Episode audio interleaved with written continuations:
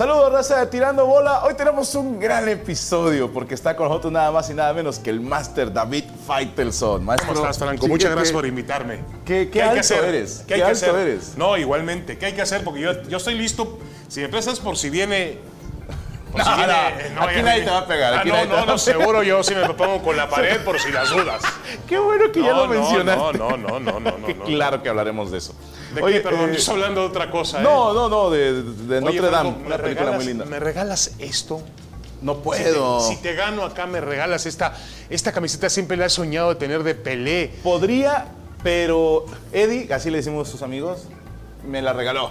Y dijo, pobres de ti si se la regalas a alguien". ¿Qué di? ¿Quién, qué di, perdón? Ah, sí le decimos a Pelé nosotros.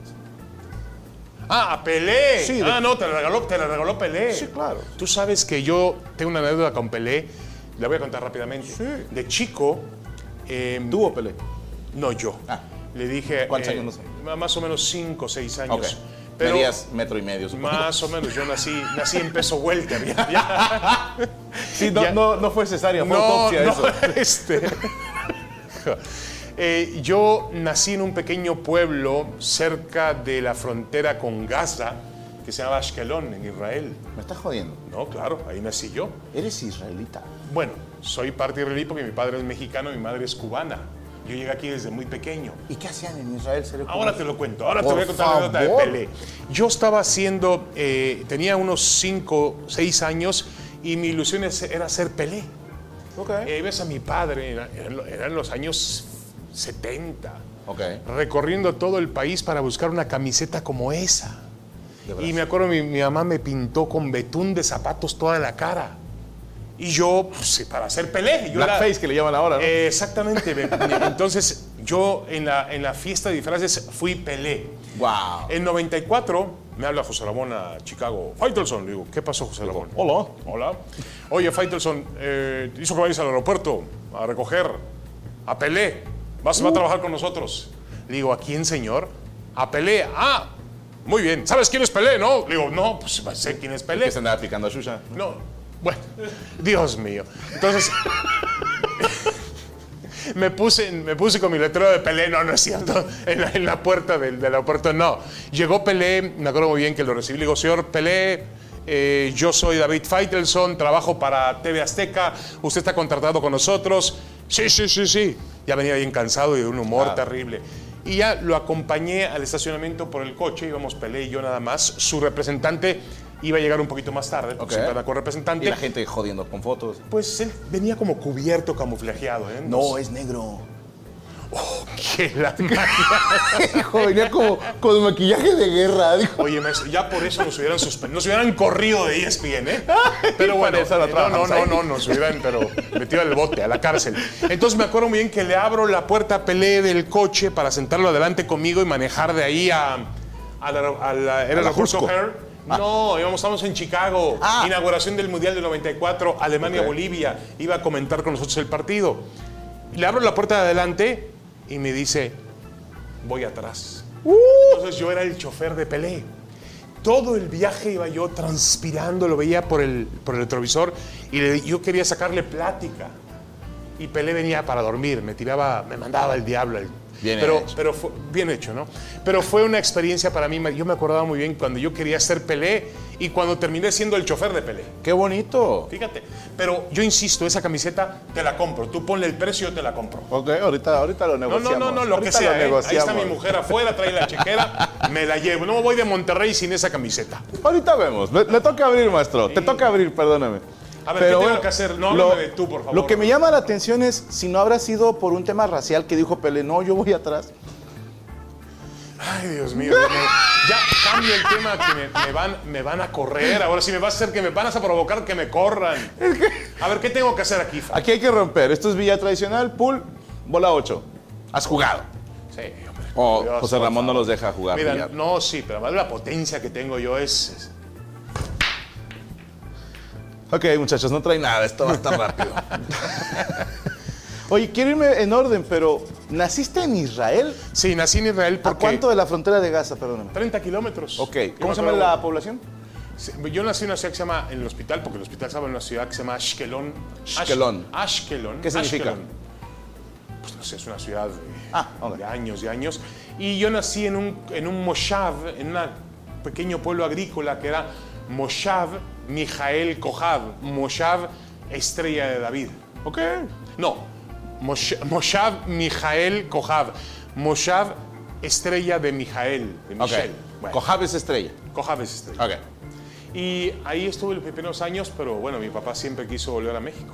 Y tu papá mexicano, tu mamá cubana. Mi mamá cubana, mi papá y mi, mi papá y mi mamá se conocen en Cuba, en La Habana. ¿Qué andaba de- haciendo tu papá ya? De, de- de- de- de- de relajo. Ah, fue. Así de, a eh, buscarse eh, la vida eh, y se queda a vivir en La Habana y logra tener ahí una empresa de transportes y le da bastante bien. Ah, bueno, Qué está bien, está bien. ¿Cuál entró una? Esta es. Si yo voy lisas, tú vas rayadas. Perfecto. O chicas No, y grandes, yo- como le digan. Yo, yo quiero ser de Tigres, ¿no puedo? Nah. Rayado. ¿Sí le vas a los tigres? No, ¿O me gusta Tigres. Me gusta Tigres. Ah, ok. Entonces, bueno, tu papá Entonces, fue a La Habana y mi se papá quedó fue a La puso una Habana, empresa de transportes. Ahí tenía una compañía, él iba bastante bien. ¿Qué transportaba? Seré curioso. No, no, no, te digo que eran transporte de auto, de, de, ¿cómo se llama? De personas, eran como taxis. Ah, trata. Taxis. Ah. Entonces resulta que eh, estalla la revolución cubana Ok. y mi papá lo pierde todo y dice yo me quiero ir de aquí. Y dice vámonos a México. México le dijo, acuérdate que México tenía muchos intereses con la revolución cubana, México le dijo, tú sí, pero tu mujer no puede ir. Entonces el país que le abrió las puertas porque buscaba eh, nuevos inmigrantes era Israel. Israel le daba, te daba casa, trabajo, coche Ok. y te, te- te abría una vida para un camino. En los 70. En los 70, en los 60 eso fue. 60. La revolución cubana fue en 59, sí, por ahí por el 60. Y entonces este, mi papá se fue a Israel y ahí nací yo, de accidente. Wow. Ok. Pero nada más, yo soy, la gente dice, no eres mexicano. No, a ver, a ver, a ver. Yo siempre me soy y me siento mexicano. Llegué a este país desde muy pequeño, nunca tuve otro pasaporte más que el mexicano. Y, Y dijo la maestra Chabela Vargas, los mexicanos nacemos donde se nos da la chingada gana. Correcto. Espero que, sabes que me puedes grabar eso porque el otro día llegué con una de migración ahí en, en Tijuana, de gobernación, de, de- y le digo, aquí está mi, mi, mi tarjeta consular, porque yo vivo en San Diego, saqué una tarjeta consular mexicana. Usted nació en Israel. Le digo, a ver, maestra, tengo una tarjeta consular entregada por el Consulado de México. Yo soy mexicano por nacimiento. Le repito el artículo de la Constitución. Hasta en Chivas podría jugar. De padre o madre mexicano, nacido en el extranjero o embarcación que lleve la bandera mexicano, será considerado mexicano por nacimiento. Solo por ser hijo de un mexicano. Exactamente. Ok. Por poco le meto un bastonazo a la No. Me tuvo que detener mi mujer ahí. Le dije, usted, es la última vez que usted. le dije, pendeja, perdón la palabra, así se lo dije. La última vez que usted me dice que no soy mexicano. O sea, sí te molesta eso. No, claro que porque no. Oye, desde chico vengo luchando por, con eso y, y no entiende las leyes. El- los jugadores de Chivas pueden nacer donde ellos quieran. Ajá. Si son de padre o madre mexicano, son Tenemos un mexicanos. peruano. No, no, a ver, a ver, a ver. a ver. En Chivas putean Ya, que hay un peruano. Tú, tú también eres de migración, ¿verdad? O sea, No. también, también, tam- también te, te estás pareciendo a la mujer esta de Tijuana, ¿eh? Yo soy ciudadano del mundo. A ver, eh, Franco, escúchame. Ormeño, Ormeño no es extranjero. Él puede jugar para la selección de Perú. Porque puede, escogió jugar Perú en México. Quizá no tenía oportunidad de jugar. Pero sigue siendo mexicano por nacimiento. Y por la ley que acabas de decir. Aunque él nació en, el, en territorio mexicano. ¿Ah, ¿eh? sí? Sí, sí, sí. Él nació en territorio Entonces, ¿por mexicano. qué es peruano? Porque el papá de él, el- la familia de él, ¿no te acuerdas de Walter Ormeño? Portero del América, grandotote, que, muy buen portero, que fue parte de la selección de Perú el 70. El, el- Yo el- nací en el 81, maestro. Pero ustedes los jóvenes, soy los jóvenes, Me dijo joven. ustedes los de la generación que X, Z, ¿qué eres tú? Eh, se supone que soy el último X, el primer millennial. ustedes les vale madre lo que ocurrió. Nada más, para ustedes nada más existe el mundo a partir de que ustedes nacieron. No son capaces de abrir un libro. Ah, ¿Qué, es un libro? Porque yo he visto muchos de esta generación que abren el libro y empiezan a hacerle así. No. Así, así. Apretarle la foto. Sí, no, no, yo no soy mamen. 81, yo sí conozco los libros. Sí, pues nada más los conoces. ¿no? Sí. lo sé, o sea, los he visto. Me toca a mí, me te toca a ti. Sí, vas, este, ¿qué, qué digamos que era? Rayadas. o Rayadas. de dos ¿Y colores. y dónde está la bola, la bola que le Este, tengo que pegar? Ah, la aquí. blanca. Eh, La blanca y voy con rayadas. Mucho pinche libro, pero no sabemos los colores. Estas dos, maestro. Estas dos, Ajá, aquí. Ni de pedo. Anunciado, ¿eh? Anunciado. Ni de pedo. Entonces, Bueno, bueno, naces en Nahashamasolov. Michael. No me distraigas, Franco, que esto va a ser fantástico. ¿Cuán- Bueno, buena caca. Mira, mira, mira la 8. Si la metes, pierdes, ¿eh? Bueno, sigues tirando, sigues tirando. Si metes la 8 antes de tiempo, pierdes, nada más para que sepas. Ah, la 8 no es rayada. No. Qué güey soy. ¿Dónde le ves las rayas a Sí, la tienes neta? razón. No, yo nací, yo nací en- ¿Cuántos años estuviste en Israel? hasta los 7, 8 años. Cuando me traen a México, me traen de vacaciones. ¿Y es, es, es hebreo lo que hablan ellos? o- Sí, yo hablaba hebreo, hablaba hebreo en la calle, pero en la casa hablaba español. Yo vivía, el Moshav, el pueblito donde nosotros vivíamos, era de inmigrantes eh, latinoamericanos, argentinos todos. Ok. Los fines de semana hacían un asado, los sábados, y yo veía que los ridículos venían con una camiseta blanca con una raya roja, y otros con una camiseta azul y con otra raya amarilla por acá. De Boca y de River. No, yo decía que era de Tigres. No, no es cierto. Ok. No, no conocía Y el Tigres. otro, ah, mira, Perú. Era de, era de Boca y de River y se- además empezaban a hablar de fútbol entre ellos y a mí me llamaba mucho la atención eso. Pero eh, en la casa hablaba español, mi mamá nunca aprendió hebreo Ok. y en la calle hablaba hebreo. Y así me la llevaban. ¿Todavía sabes algunas palabras en hebreo? No, no sé hablar hebreo, sé, sé, lo que pasa es que no lo he practicado. Cuando voy a Israel eh, lo practico un poco ¿Y lo entiendes? no, perfectamente bien. Pero no, eh, a veces me cuesta trabajo. Cuando quiero sostener una conversación, empiezo a sacar palabras en inglés, como que mi mente dice. Ok. Mamador que le dicen aquí. De sí. acuerdo, de acuerdo. ¿Cuál me toca a mí? Esta. Mi mente ya no sé ni qué me dijo, yo le digo sí, sí, sí. Pues, A ver. ¿Esta o esta? Pero, pero, pero, pero ¿con cuál le, le pego? Con la blanca, coño. ¿Dónde está la blanca? Ah, no, es que también. Si Dios estás mío, mal ya- con los colores, ya. A ver, Como que esa, no puede Como entrar. que batalla con el blanco. Con el azul. Oh, qué la maña. ¡Ah, esto es freestyle, hija de puta! Yo soy malo para los albures, Franco, y para el billar, dice. Sí, no, bro. Gracias a Dios hablas hebreo. Entonces, a los siete años te vienen, te traen de vacaciones a México. Me traen de vacaciones y me dicen que mi perro, que se llama un perro maravilloso que yo tenía yo en negrito, me dicen, no, lo vamos a encargar con unos vecinos. Ah, Venimos a México y regresamos. No. ¿Cómo se llamaba tu perro? Negrito. No. ¿Y, y qué fue de él? No, no lo sé. Ya ni, ya ni me preguntes. Este, pero Negrito, si estás viendo esto, porque hoy precisamente que estamos grabando es 27 de noviembre. Hoy es el día en que todos los perritos que ya están en el Mictlán pueden subir y convivir con sus seres queridos. Que sepas, 27 de, noviembre.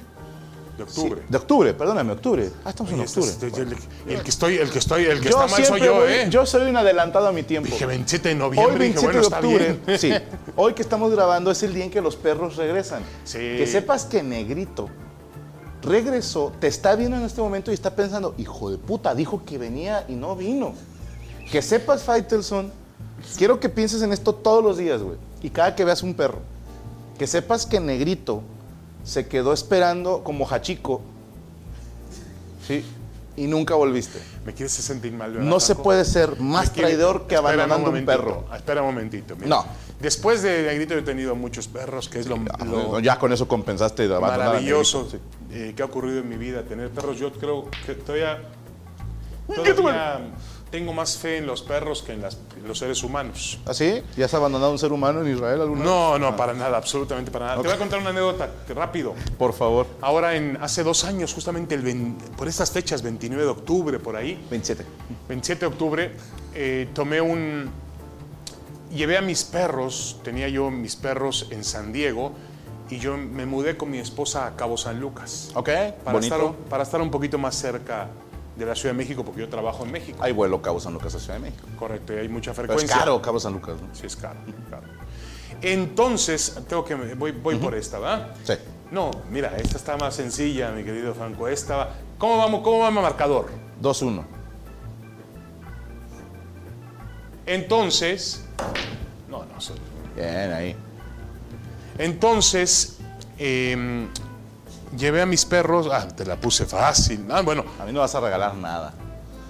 Parece, Cruz Azul, ¿eh? Y era la bola azul, ¿eh? Entonces, ah, pero lo que le hace falta ahora, muy profesional, lo que le hace falta es esto. Sí, faltaba tiza. Si no se chisquea, así me enseñó mi maestro Aldo Show. Saludos, maestro. Entonces, en el viaje de.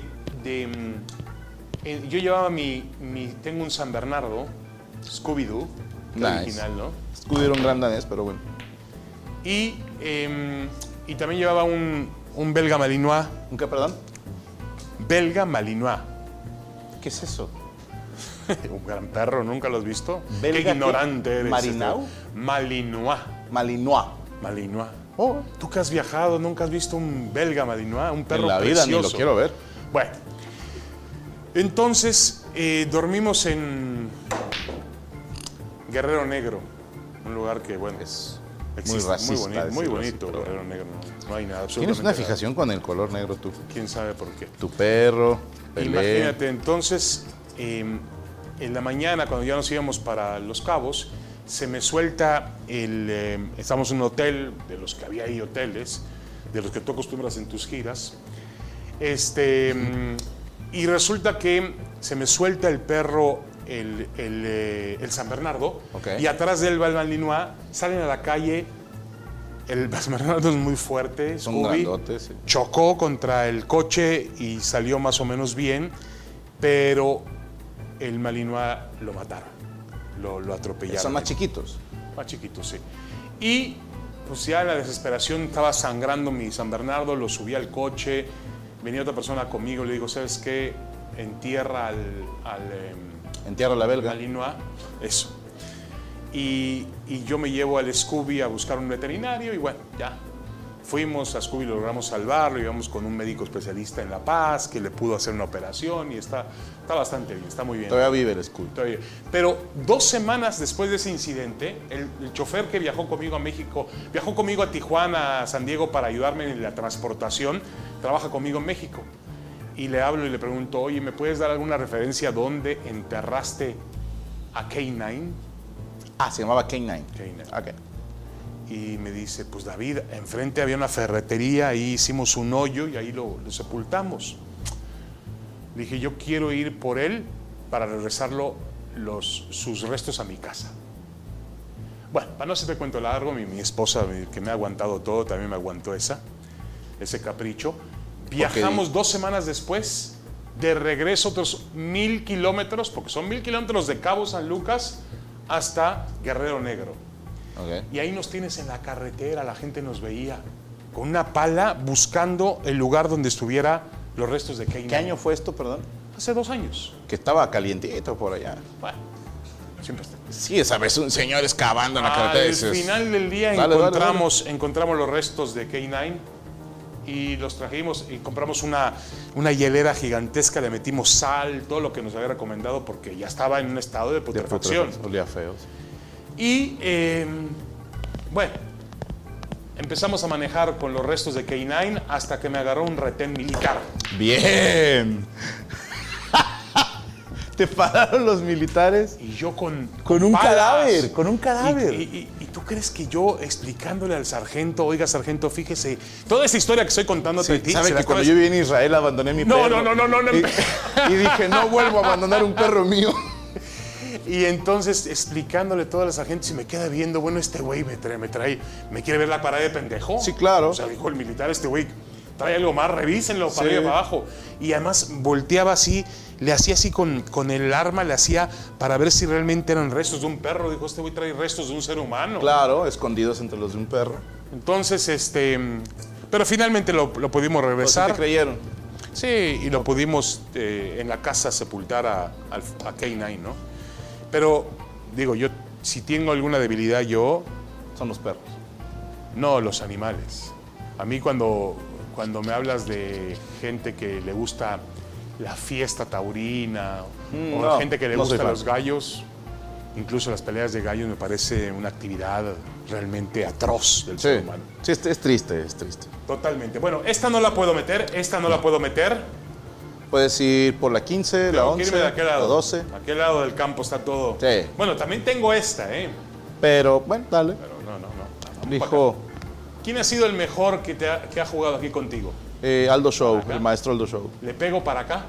Ahí tengo, tengo mi coach, ¿eh? A ver. ¿Quién de ustedes es el coach?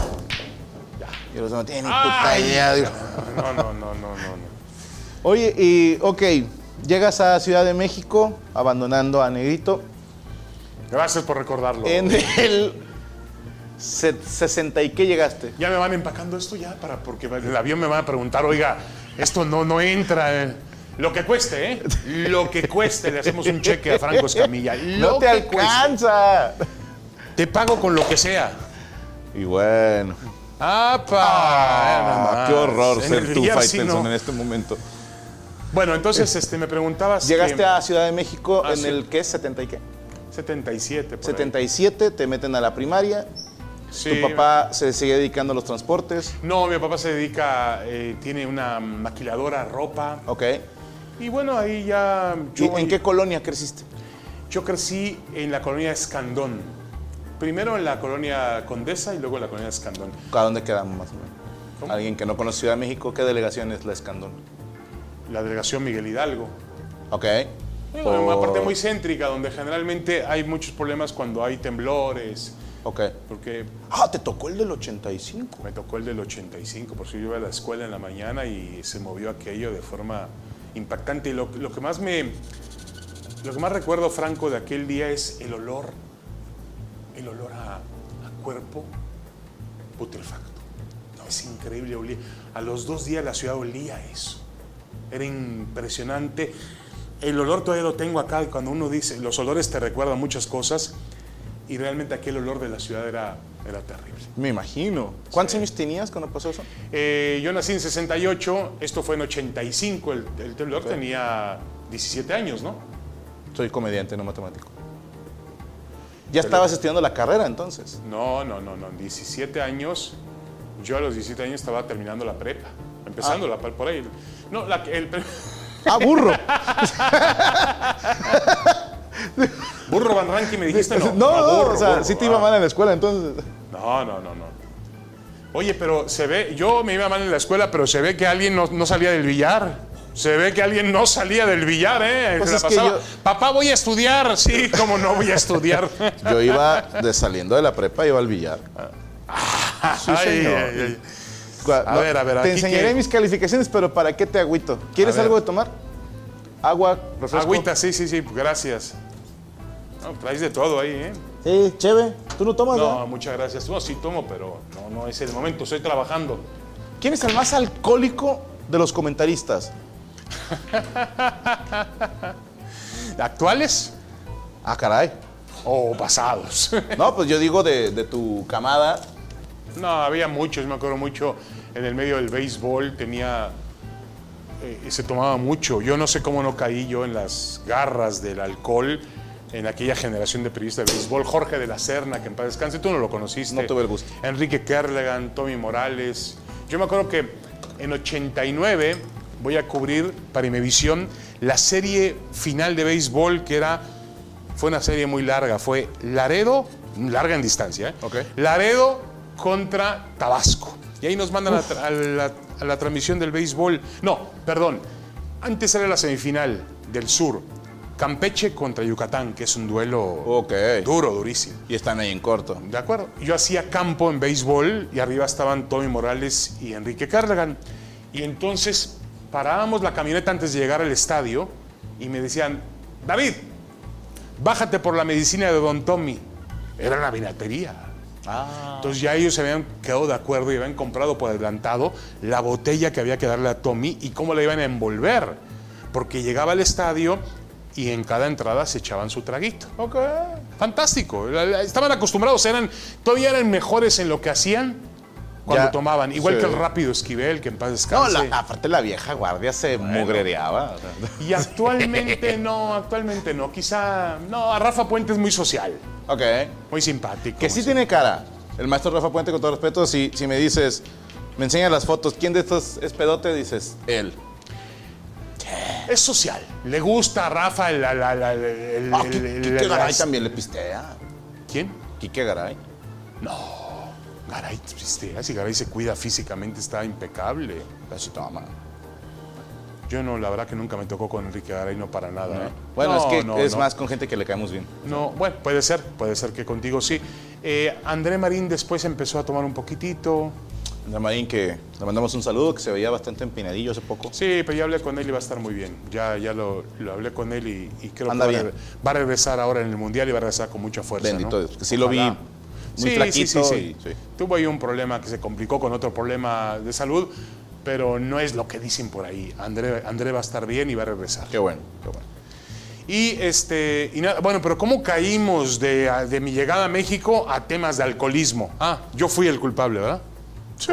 Aparte, así es este programa, maestro. O sea, Está bien. está aquí bien. la gente, de fíjate, de repente me escriben personas que estudian comunicación y me dicen, "Oye, Franco, el hilo argumental. Y yo, güey, es una partida de billar.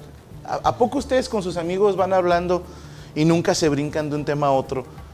¿Qué, qué hueva ser ese amigo que dice, a ver, no, no, no, estábamos hablando de esto. No, o sea, que fluya. Pero bueno, No, no, no. Muy pasando, ¿estudiaste qué carrera estudiaste? bien. Empecé a estudiar comunicación.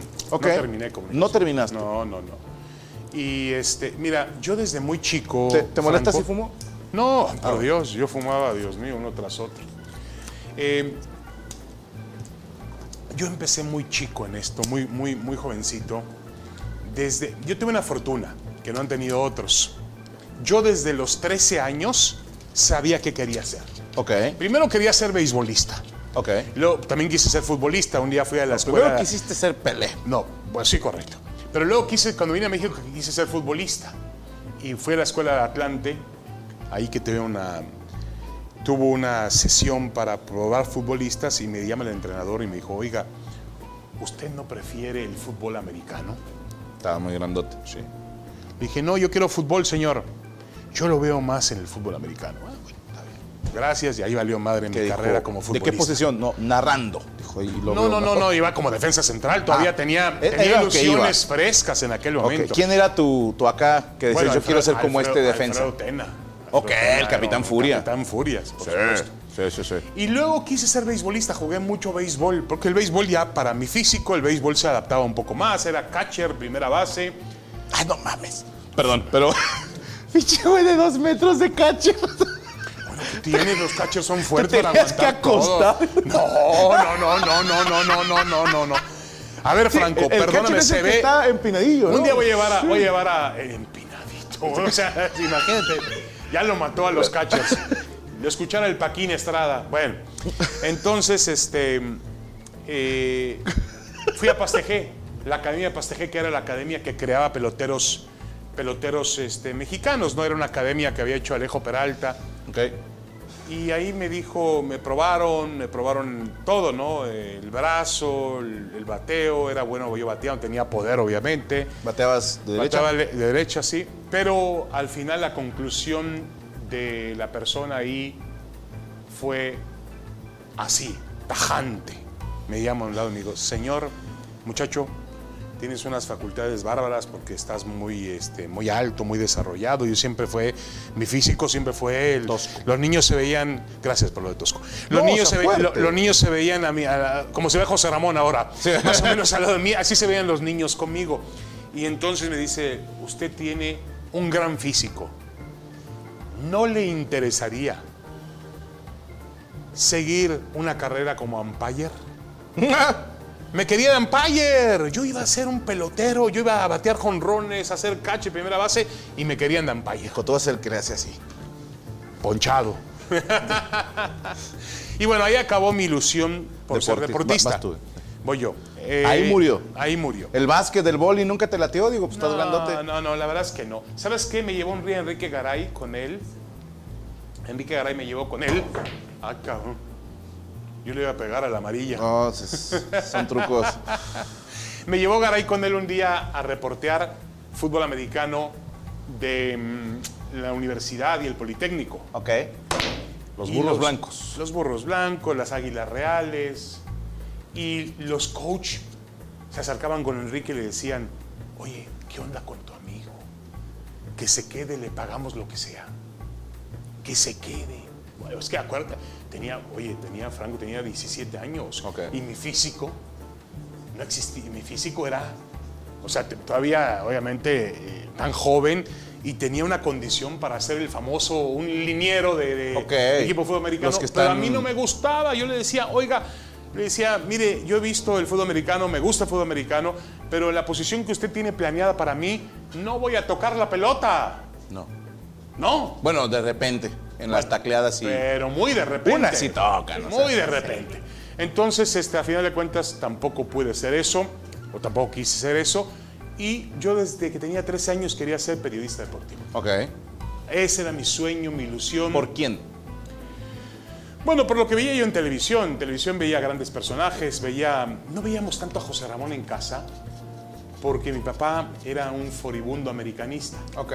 Y me decía, cambiamos la tele el domingo y salía de Por TV y me decía, no, no, quita esos amargados. Cuando era todavía Imevisión. Cuando era todavía, bueno, Canal 13 primero, luego Imevisión, sí. Y me decía, quita esos amargados porque siempre están jodiendo a la América. Eran Nelly Orbañanos, ¿no? En aquel entonces. El Orbañanos, Carlos Albert, Alberto Fabris del Toro, tenía un gran equipo. José Ramón. Eh, pero obviamente veía a otros, Jorge Sonia Larcón, Antonio Andere, eh, realmente gente que, que también me inspiró. Ahora, yo no quería, Franco, ser un periodista de televisión o de radio. A mí me, lo mío es escribir. Ok. Yo ahí empecé escribiendo. Un día la gente me pregunta, Fuiste columnista muchos años. columnista y también fui reportero y también eh, tuve oportunidad de cubrir el- los Juegos Olímpicos de 88 para Seúl. el periódico eh, El Excelsior. Pero mucha gente dice, bueno, ¿cómo fue que entraste? Simplemente le dije a mi papá, papá, ¿me llevas a la afición? Y en 85, después del terremoto, fui a la afición.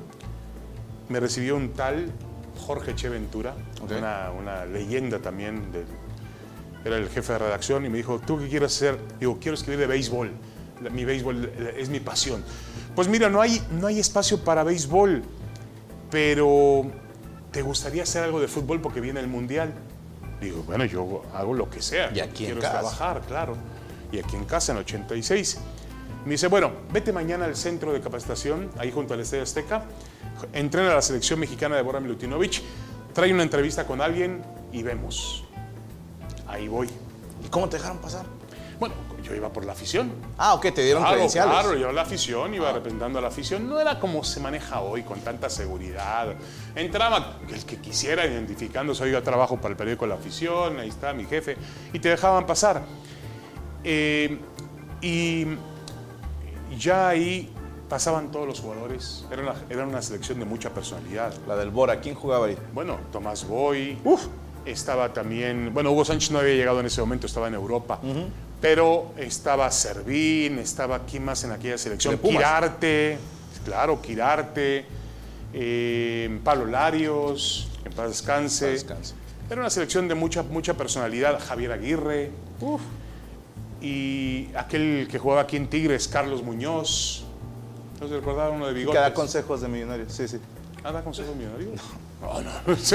Híjola. Bueno, pero se ve que, que- que- que Franco conoce lo, lo que es de su... no, es más, cuando empezó a tener uso de razón, hace como medio año. No, no cierto. pero bueno, espérame un momentito. Ahí Sí. había realmente muchas figuras y todos pasaban diciendo, no, a este gordito que le voy a dar entrevista, co- con mi grabador ahí. Y ya se fueron todos. Dije, bueno, ni modo, ya voy a llegar con el señor Ventura y ni modo. Se No conseguí tuve una oportunidad, no conseguí nada, ¿no? Se acabó todo. Quedaba un solo jugador al final. Javier el Chícharo Hernández. ¿Cómo no? El papá del Chicharito. Sí, sí, el chicharote. Aquel, aquel extremo que jugó en Tecos, jugó en Puebla. Y le digo, oiga, señor, ¿me, me puede dar una entrevista? Yo trabajo para la afición. Digo, sí. Y ahí se quedó conmigo platicando casi 20, 25 minutos. Me dio una entrevista, la publiqué al día siguiente y a partir de ahí no dejé de trabajar. ¡Wow! O sea, O sea, que se la debes al chicha.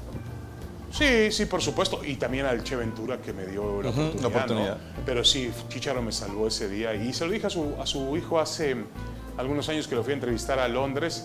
Pero bueno, ya Chicharito vive otro, otro universo y ese tipo de cosas les vale madre. Sí, sí. Ya está, está más ahí, está en otro nivel, ¿no? Pero bueno, no pasa nada.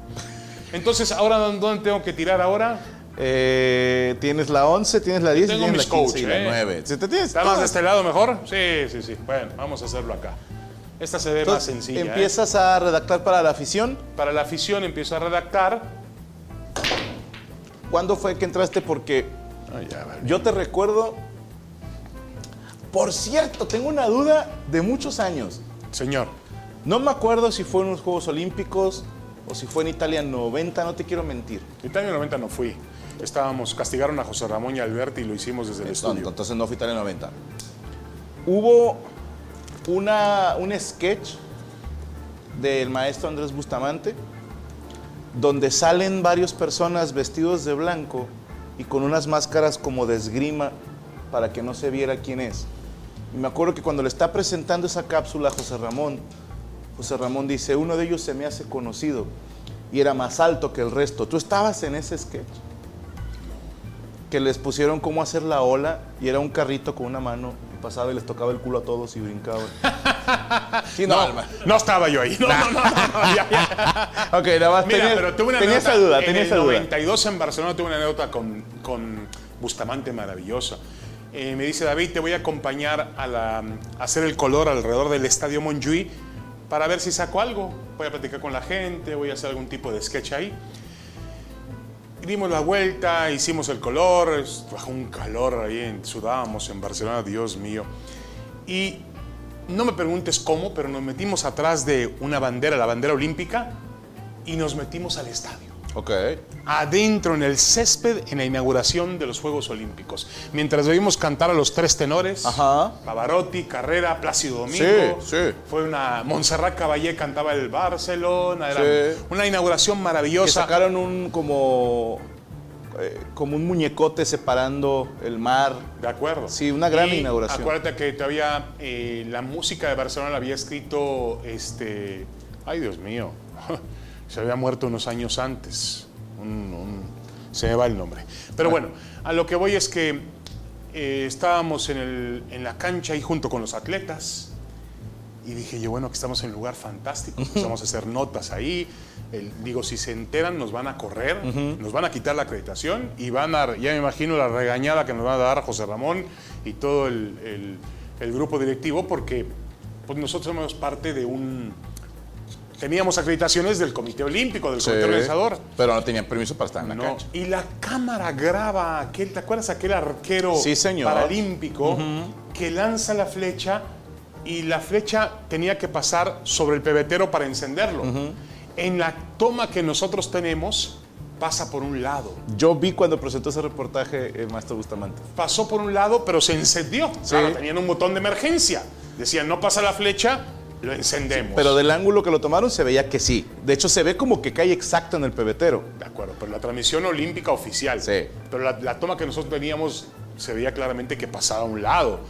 Ya Y me acuerdo- imagino, perdóname, a los Sí. organizadores.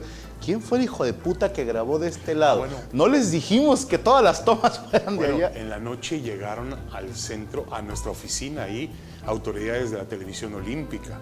Dijeron, a ver esa toma, ¿qué, ¿por qué? ¿Qué hicieron? Ya tuvo que explicarles, es que se metieron y grabaron desde abajo. ¿Qué hacían abajo? Se van a ir expulsados de los Juegos Olímpicos los que estuvieron abajo violando esos derechos. Ya una negociación, al final se le entregó el cassette con la toma. ¿Había copia? Bueno, obviamente había copia, pero ¿quién la iba, quién iba a sacar? ¿Quién la iba a sacar? Te quitan los derechos y te mandan, te, Sí, sí, te sí. suben al primer avión y adiós. Sí, sí, sí. Entonces, nosotros pagábamos por estar ahí. Entonces, em, eh, fue una anécdota muy interesante con Andrés. Con Víctor también tuve muchas. Víctor Trujillo. Sí. Eh, Víctor le costaba. Andrés estaba un poco más esquematizado. Tenía ya prácticamente definido lo que iba a hacer día por día, personaje por personaje. Incluso adelantaba algunas cosas aquí en México. Iba a un estadio y grababa a- a- al profesor Cascarino, al Sí. otro, y, y- y ya traía algunos personajes hechos. Pero Víctor era. Yo siempre le decía, Víctor, tú haces el mismo trabajo que yo porque vamos a improvisar. Víctor improvisaba y lo tenías con su, con su máscara de broso, subiendo las caderas de Montjuïc, con una temperatura de casi 40 grados, sudando y sudando, y, y- y no encontraba la manera, no, eso no va a ser, eso no nos sirve. Y le decía a su esposa, que en paz descanse, que era una mujer maravillosa, que era como un asistente de él, productora, le decía, no, eso no nos va a servir para la noche.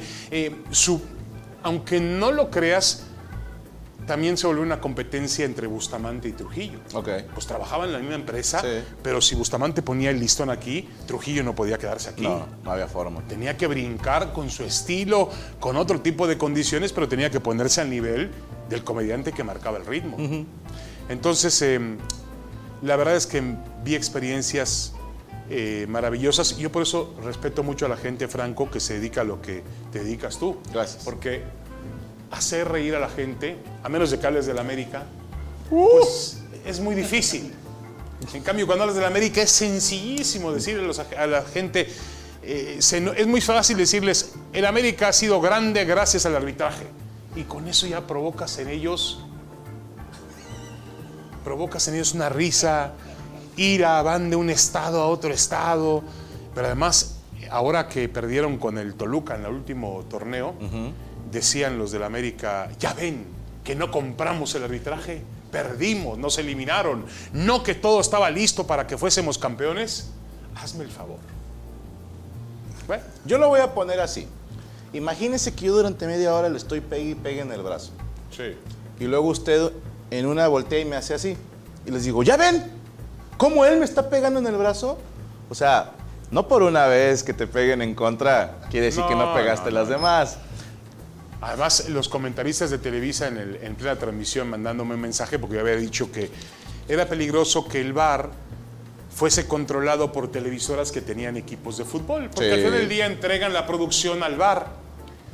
Y lo primero que dice el comentarista de Televisa dice, para aquellos que dicen que escondemos las tomas, coño, estaba adelantado Henry Martín, estaba adelantado, no, no había forma de decir que no era fuera de lugar, aunque el otro día platicando con Felipe Ramos Rizo, me dice, tiene razón, me dice, y también Gómez Junco me decía esto, si no hubiese la línea, tú ves que Henry Martín estaba entrando al vértice del área Sí. y la línea te ayudaba a demostrar que estaba adelantado Sí. unos centímetros. Si no, no. Si no hubiera estado esa línea, Es marcan difícil el gol ver. de la América como Sí. bueno. Lástima que no fue así, porque se hubiera armado una revolución maravillosa. Sí. Eh, O sea, hubiéramos dicho, le acaban de regalar el pase a la final a la América. que ustedes como comentaristas quiero pensar que son momentos que, que los ven y salivan porque dicen, puta, de esto vamos a hablar toda la semana. O sea, de aquí Sí, vamos a hablar. Sí, claro, ahí comemos, como dicen Sí, ellos. sí, sí. Claro, bueno, a ver, la gente no entiende. El América es un equipo grande, como puede ser, como puede ser Real Madrid, Barcelona, como puede ser el Paris Saint Germain, el Liverpool, y genera polémica. Claro. Cuando gana, cuando pierde. Cuando gana con polémica o cuando gana fácilmente el América. A ver, cuando le gana al pueblo y le mete 11 goles, ah, claro, pues no tenía rival, no existe el rival. Cuando va y hace un gran partido y gana por un tema de controversia arbitral, los árbitros le ayudaron. Así es, así es generalmente. Por toda la afición que tiene, ¿no? De acuerdo, pero mucha gente no lo entiende. Mira, en España lo entienden bien. El Madrid es un equipo que tiene sus seguidores, su prensa incluso Y que seguidora. nunca le ha ayudado el arbitraje. Otro más. Oye, espérame, tenemos que hacer pausa. Eh, perdón, Raza, esto nunca lo hacemos en este programa o no nos gusta hacerlo. Pausa a comer. Pero no, Va a invitar Franco Escamilla a las. dicen no, que- no, es que el día que estamos grabando esto vamos a hacer en vivo. ¿Qué vamos a hacer ahorita? Cronómetro. Cronómetro para Es un programa de ESPN. ESPN donde estamos con José Ramón Fernández de polémica, debate. No tenemos tanto rating como Franco, pero ahí, ahí la llevamos, ahí luchamos por eso. Pero los pueden ver en Star Plus, por si no vieron el en vivo, porque pues Franco del pasado les está avisando esto. Pero vamos a hacer un pequeño brequecito, no vamos a mover ninguna de las bolas y regresamos a terminar la partida, ¿te parece? Con mucho gusto, Franco. Chingón. Vámonos. Pausa, entonces. Oye, lo de Pelé sí. me lo- Ahora sí, ya estamos de regreso, ya grabamos cronómetro. Ahora o nunca. Ahora o nunca. Y te, te pusieron para Sports Center. Como tuviste tanto éxito, Sí. me están diciendo que te quieren en Sports Center, en fútbol picante, en, No, en fútbol center, No, ya todas. en lo que se presente. Sí, no, pues para eso está uno, para ayudar a las El televisoras. problema es que ESPN no paga tanto como, como No. se ve que, como se ve que, No, que no. tienes tú, ¿eh? No No, creo, y ¿eh? se tarda, se tarda. Vas tú, maestro. Ah, voy yo. Sí, y tú re- rayadas. eh, recuérdame sigo con los rayados. Sí, tú sigues rayado. Oye, pero cada vez veo más rayadas y menos de. de- Pues es que no te das cuenta ver, ni eh, cómo. Esta, esta va para adentro, ¿eh? A ver. No, no es posible. obviamente la gente te conoce por muchas razones, por muchas cosas, por, muchos no- por años. jugar al billar, dices. Sí, no, no, no. Pero yo me acuerdo que yo conocí el nombre David Faitelson eh, por el color, Sí. ya sea en partidos de fútbol, en, en Juegos Olímpicos, en Mundiales. sí. Y siempre me quedé con la duda si fuiste tú el primero o, o en quién te inspiraste para hacer eso. Mira, yo no sé si yo fui el primero. eh, quizá llevarlo sí a una historia. Yo lo que llevé, convertí el color, el reportaje de color en una historia, una gran historia alrededor del partido. Y era muy sencillo, eh, Franco. Yo no tenía la capacidad Ajá. en la mesa para hablar de fútbol. Ok. De cuestiones tácticas, de una formación de 4-4, 4-3-3, de cómo se mueven los carrileros. Ahora he aprendido, obviamente, con el paso del tiempo, ante tantos maestros que tengo a mi lado, Muchos pues he aprendido. analistas. Analistas. El otro día decía yo, eh, Rafa Puente me decía, es que no sabes nada de fútbol. Digo, bueno, pues entonces si no sabes nada de fútbol, tú fracasaste como maestro, porque ¡Oh! yo- tú eres así de mi maestro. Hay maderas que no agarran el barniz. Tú eres de pirul mojada. Entonces, pero, pero mi forma de meterme al fútbol era haciendo una historia. Y yo tomé dos ejemplos claros. Uno, tú debes acordar, bueno, no, es un periodista muy viejo que usaba tirantes, que hacía cámara infragante. Oscar Cadena. Oscar Sí, Cadena. me acuerdo. Bueno, él y un camarógrafo, sí que en paz descanse. Sí se murió. Ah, ok, lo dije Murió, puro pendejo. murió sí. hace poco, sí. Y el otro es José Manuel Nieto, un camarógrafo mío de muchísimos años en televisión que hizo en el Mundial de 86 para el programa Los protagonistas de José Ramón, hizo lo que no se vio. ¿Qué hacía él? Mientras todo el mundo estaba siguiendo la pelota, él se puso atrás de la portería y grabó cómo se jaloneaban los jugadores antes de un tiro de esquina o de un tiro libre. Y dije yo, a ver, a ver, yo tengo que tratar de entregarle una pieza a la gente que no lo vea ni en la transmisión ni en el resumen. Entonces vamos a compaginar al público, que es un actor fundamental. Claro. Compaginemos a los jugadores, démosle otro tipo de tomas a nivel cancha, más en la intimidad. Yo siempre buscaba algo más cerrado, donde se viera la expresión de los jugadores. Ahora ya, obviamente, con la calidad de transmisiones que hay, eh, eso, pues lo mío se queda como algo, como si fuera una caricatura, pero en Para aquel la época, ¿no? Para en aquel momento, para la época, era, era diferente. Y a veces lo llevaba yo una historia con el jugador. Iba yo desde su casa, cómo entrenaba, la familia, cómo dormía, o si ese fue el héroe, bueno, vamos a seguirlo hasta su casa y hagámosle cómo termina el domingo con sus hijos, celebrando, comiendo. Entonces yo lo que hice es hacer una gran historia alrededor de un partido de fútbol y la verdad es que tuvo éxito. Luego le metía un poco de estilo eh, en la cuestión de que si jugaba mucho con el aficionado, eh, la expresión del aficionado, la reacción del aficionado. Yo siempre tuve mucha suerte en tener un gran camarógrafo, que es fundamental, porque tenía que entender lo que yo necesitaba, y tenía también un gran editor, porque el problema era la edición. Nosotros terminábamos el partido, yo le daba instrucciones al camarógrafo, eh, me decía que necesitaba, terminaba el partido, yo me sentaba en el hotel a las 12 de la noche con tres cajetillas de cigarro, Nice. con eh, los tacos y la Coca-Cola a un lado. Nice. Y entonces... Son a cualquier martes en mi Eh, casa, güey. Entonces, eh, eh, para calificar el material, o sea, segundo por segundo yo decía, Franco Escamilla está mordiéndose las uñas, este señor está llevándose la mano a la cara, este otro señor está Agranzo los huevos. más o menos. Entonces, todo eso yo lo describía y iba de acuerdo con la imagen. Entonces tenía mucho éxito y tenía mucha. ¿Y tú mucho escribías ritmo. todo el texto? Yo, yo escribía. Yo, yo siempre he sido, yo, yo soy, te, te lo dije al comienzo de esta plática, yo soy más escritor que periodista de radio y televisión. A mí la, la televisión pues no se daba, no era lo mío, no, no, no, ni físicamente tampoco era yo el, o he sido siempre el más guapo en la televisión. Yo siempre les digo, yo salgo en televisión a pesar de mi físico. Sí, sí, sí. Yo he dicho lo mismo. sí. Salgo en la televisión, gracias a Dios siempre les digo, miren, yo salgo en la televisión porque a veces eh, estamos en una toma y se esmeran en peinarme o maquillarme y poner para acá. Digo, miren señores, yo llevo 30 y pico, 5 años en esto y he salido por lo que pienso, por, por lo que tengo en la cabeza, no por lo que tengo fuera de la cabeza. Vendemos talento, no apariencia. ¡Pum! Tomen eso, TikTokers. Bueno, déjame ver si puedo meter esta. Adelante. Y el color entonces fue... fue Entonces te daban las escenas y tú sobre las No. escenas escribías. eh, sobre las escenas. Yo le daba instrucciones al camarógrafo. Ok. Teníamos una comunicación tipo walkie-talkie. Él tenía una forma de... eh, yo tenía una forma... No, no, no, no, no, no, no. O sea, no estabas junto a él cuando grababa.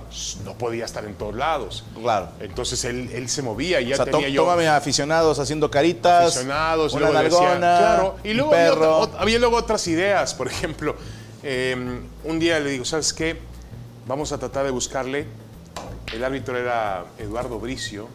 Qué hijo de puta. Epa, epa, sigues ahí, ¿eh? Ajá. El árbitro era Eduardo Bricio, y le digo, vamos a, vamos a tratar de eh, colocarle un micrófono para ver cómo habla en el partido, cómo se desenvuelve. Y Bricio fui con él y me dijo, no, no, eso no se puede porque me van a suspender, está prohibido por FIFA. Y ya, digo, bueno, está bien, ni modo, vamos a hacer un color de... Era Pumas Veracruz, puta, buscar un color de Pumas Veracruz es picar piedra. Ok, porque En no hay rivalidad entre ellos. No hay rivalidad y ¿quién va a ver un Pumas Veracruz? La gente siempre es la Rebe, la gente del pebetero y de Veracruz dos, tres pelados por ahí. Entonces, este, bueno, así es, así es. Los, los colores tenían que ser del América o de Chivas. ok, ya. O de Cruz Azul, equipos o de un Tigres convocatoria. Rayados, te da un buen o un color. Tigres Rayados. Yo aquí hice muchos Un colores. San Luis Querétaro, que están ahí medio peleadones.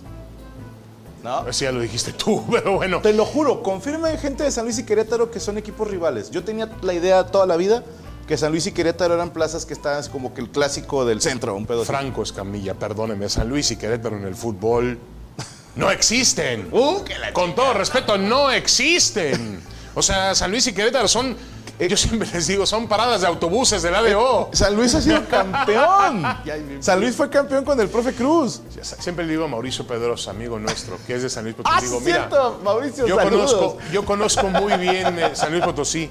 Ahí me bajaba yo del ADO, hacía pipí, compraba algún dulcecito y de regreso vámonos hasta Monterrey, No. Matehuale, vámonos. En Querétaro estuvo Ronaldinho. No, no, no, por favor. Bueno, está bien.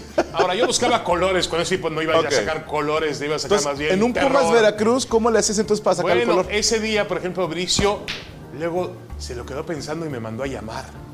Y me dice, David, ven para acá. Le digo, me dice, sí me lo voy a poner. Nice. Medio tiempo. Le digo, ¿por qué?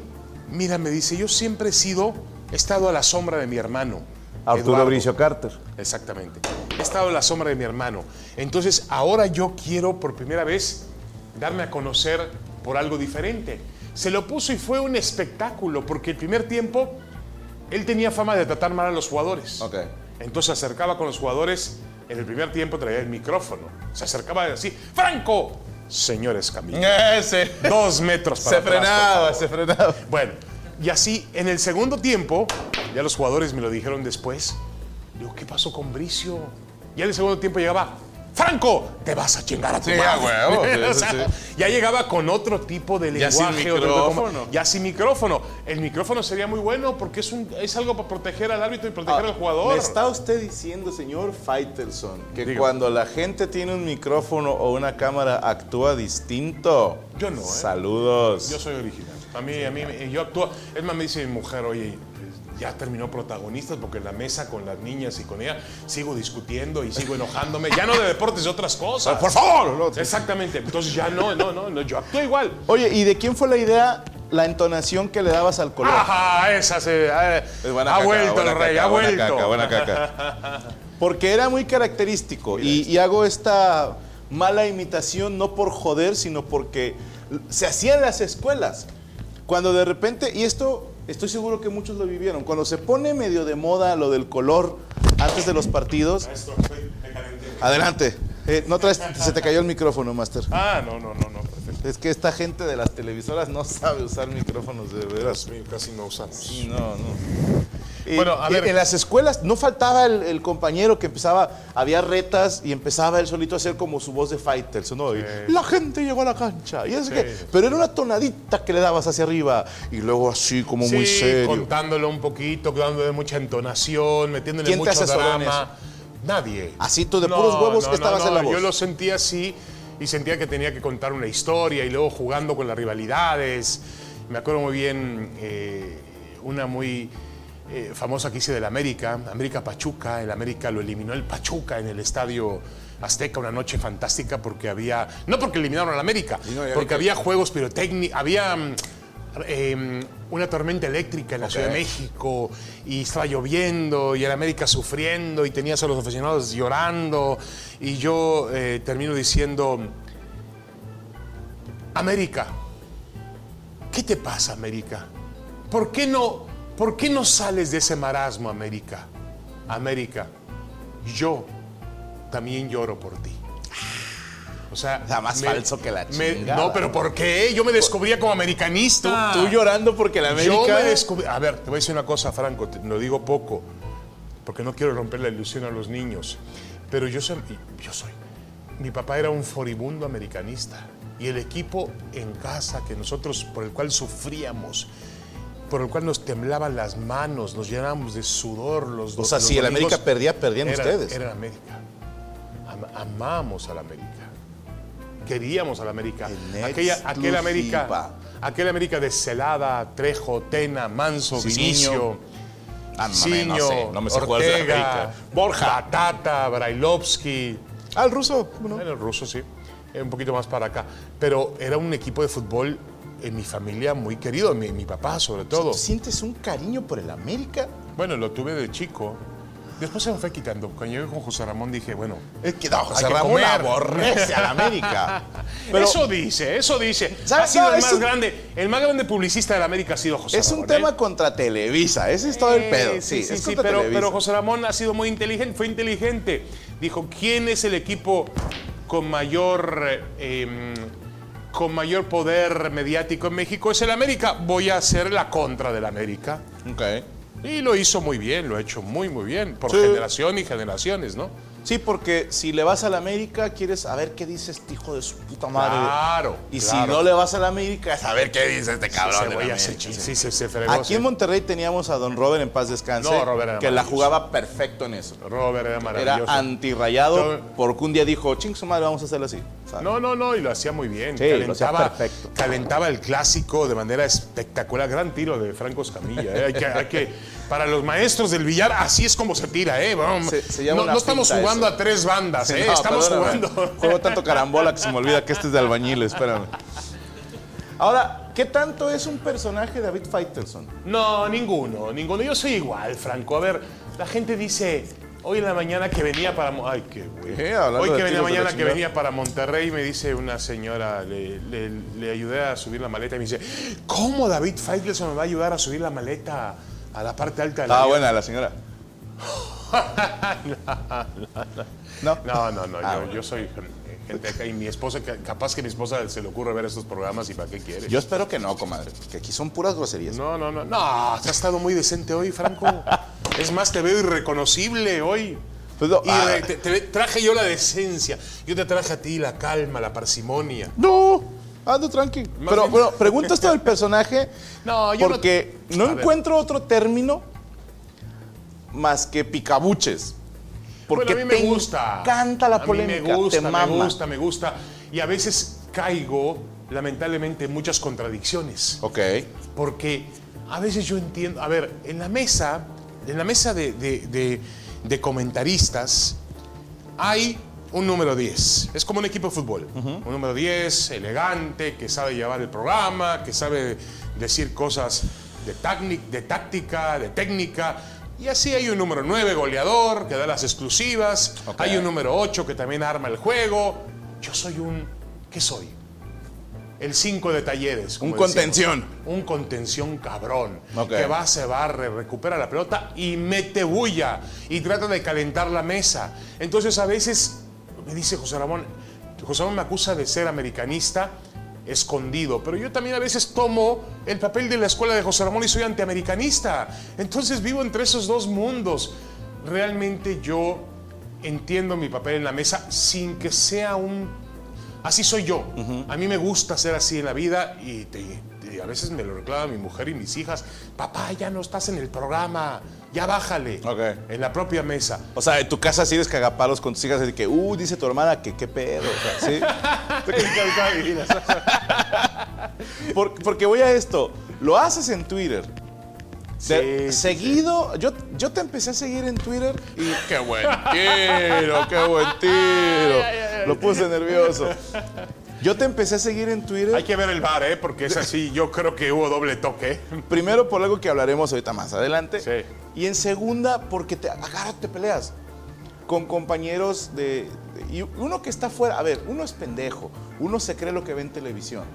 Si yo de repente veía, ¿cómo es posible que Mauricio le esté tirando a Faitelson en Twitter, se estén peleando si los dos son de ESPN? Y después me dicen, me ah, pues le matamos de cagapalos, güey, es todo. Yo, porque yo le pregunté, oye, ¿y si te llevas mal pedo con Faitelson? Dijo, no. No, no, no, no, O sea, no. somos buenos compañeros. Bueno, pero, pero hay algunas que sí exceden y sí pasan, ¿no? O sea, por ejemplo, con. Pues ahora he tenido unas polémicas con los de Televisa porque. ¿Con lo de qué, perdón? Con los de Televisa se enojan porque yo les llamo jilgueros. Como es el decir, pájaro. yo les digo, sí, les digo, a ver, señores, ¿cómo te voy a creer yo a ti, Franco Escamilla, que me hagas una crítica de la América si tu sueldo sale del mismo bolsillo del que le paga Guillermo Ochoa? Ok, ya. Con eso están jodidos. Ya. Porque para recuperarse de eso, yo sé que están jodidos. Y Que por está ahí- difícil, está difícil. Por ahí me mantengo, pobres güeyes, ¿no? Ni modo. Ellos enseguida me recuerdan, tú también trabajaste para TV Azteca y tenías a Morelia y a mm, Veracruz. Ajá. Digo, sí, está bien, estoy de acuerdo. Yo me acuerdo que eh, casi casi me obligaban, ahora se lo comenté a Toño Valdés en una entrevista y lo sacó Paco Villa a relucir, que me mandaban mucho a hacer reportaje de Morelia. Y yo decía, bueno, ya estoy hasta la madre de Morelia, con todo respeto. Pero era el equipo del canal. Ok. Entonces el equipo quería reportajes de Y, Morelia. y alguna vez, perdóname, dijiste, ¿qué pedo con el Morelia? Está Sí. jugando mal. Y te Sí, dijeron, eh. David, chitón, No, porque no, es no, del no. patrón. No, no, no, no, no. No, además, con- a ver, Franco, el Morelia vale madre. ¿Quién chingón le importa el Morelia, hombre? A toda les su importa afición. el Morelia, Se quedaron hombre. sin equipo en En primera. Morelia les importa. Cuando hablamos, aquí en Monterrey está muy polarizado el tema entre Tigres y Rayados. Aquí sí te metes en un problema. A mí me hubiera gustado, a mí, desarrollar mi carrera aquí hubiera sido fantástico. Yo hubiera tomado... Porque Como eres mira, de cagapalos, si hubiera yo sido tú el hubiera alumno tomado a los. Rayados contra em, Roberto Hernández y hubiera sido fantástico porque lo intentó el perro Bermúdez, pero el perro Bermúdez, a ver, el perro es bueno haciendo uf, uf, recontra uf y metiéndole sabor a sus transmisiones, pero por lo demás, con todo respeto, no sirve para ni madre. O sea, Que tuviste bronquita con él. bueno, tuve bronca con él, pero bueno, él es muy bueno narrando, muy bueno narrador histórico. Pero no le pidas periodismo, porque no es periodista. Ok. Punto. Y no, y, y no le pidas opinión porque no sabe dar opinión. No, bueno, ahí estoy diciendo alguna mentira. Por No favor. sé, yo no sé la diferencia entre periodista y cronista deportivo. Ah, no, está bien, estoy de Yo no acuerdo. estudié comunicaciones. Pero acuérdate que al perro Manuel lo trajeron aquí para que fuera, salió así a colación, lo trajeron aquí a Monterrey para que fuera la conta de Roberto Hernández. Ah, chico, sí. Claro, ay, Franco, ¿dónde vives, Franco? Lo, lo pusieron, la gente de Monterrey lo puso para tratar de contrarrestar. Monterrey no tenía, porque a pesar de que Willy Monterrey González, Sí, ¿lo Willy conoces? González. Sí, Willy ha intentado serlo, nunca lo fue. Aldo Al nivel- Farías también. Aldo Farías, vale, mata. O sea, Aldo Farías. A ver, a ver, a ver, a ver, a ver. Aldo Farías no llegó a los niveles de Roberto Hernández. Bueno, nadie llegó a los niveles de Bueno, Fernández. bueno, bueno, bueno. Pero es bueno, Aldo. Saludos, Aldo. No, Aldo es bueno, es buen tipo, Aldo. Oye, me va- después de esta jugada de partida de billar, ya me vas a partir. Nadie me va a hablar en todo el medio, me va a tener demanda tras demanda. Y bueno, ya tiré más madrazos que en Twitter. Tuviste pro- bronca con, con el perro Bermúdez, en eso estábamos. Sí, tuve una bronca con él en Monterrey, porque yo siempre lo mencionaba en los colores. Yo creo que el perro Bermúdez es parte de la cultura popular del fútbol mexicano. O sea, para que me entiendas, para mí el perro Bermúdez, yo no concibo el fútbol mexicano sin el perro Bermúdez. Es una voz muy tradicional, Sí. una voz... Y yo siempre lo mencionaba y... Zambombazo. eh, hacía yo el, el en San Pedro Sula con la selección mexicana y decía, aquí estamos en esta noche complicada, con la lluvia, con el grito del aficionado hondureño, con el antimexicanismo, y ahí está el perro, el perro rabioso, y seguía así el reportaje, y se enojó. Te- me tenía que agradecer que, lo, que es tan importante que lo mencioné en mi, en mi trabajo. Bueno, ¿Lo mencionaste con esa intención? a ver, me agarró afuera del Estadio Jalisco. Ajá. No afuera, en las escalinatas del Estadio Jalisco. Dice las malas lenguas que se iban a agarrar a golpes y que el Tuca los calmó. Así ¿Cómo fue. tienes que ser de cagapalos para que el Tuca sea el que te tranquilice. No, el yo voy a dejarme contarte. Así me la contaron. Primero él venía con aliento alcohólico. No el Tuca, ¿eh? No el Tuca. Ah, ok. El Tuca no. Ok. Y luego llegó ahí y me provocó, me retó. Dije, no, pues yo con usted, le digo, todavía le digo, señor perro. Señor perro, no, yo no tengo ni ningún problema con usted. Te manda ese chaparrito a pegarme. Le dije, no, no me manda nada. De hecho, se refirió a él como Elena. Eh, bueno, el enano. Así me la contaron, mire. Y en eso eh, nos ve discutiendo ahí el Tuca Ferretti. Epa. Nos ve discutiendo el Tuca Ferretti y, y sale enojadísimo. ¡Carajo! ¡Caraja, madre! ¡Aquí no! ¡Pego! ¡Para allá! Y ahí el perro subiendo hizo una corrida para... ¡Faison! ¡Adentro del vestidor! Me metió adentro del vestidor de Chivas. Y adentro los pinches jugadores se me quedan viendo así, bueno, este güey que... Me dice, eres un pendejo, me dice el Tuca. Le digo, te va a matar a ese güey. ¿Sí es bueno para los trompos el perro? Le dije, está, está pedo, Tuca. Ah, no hay pedo.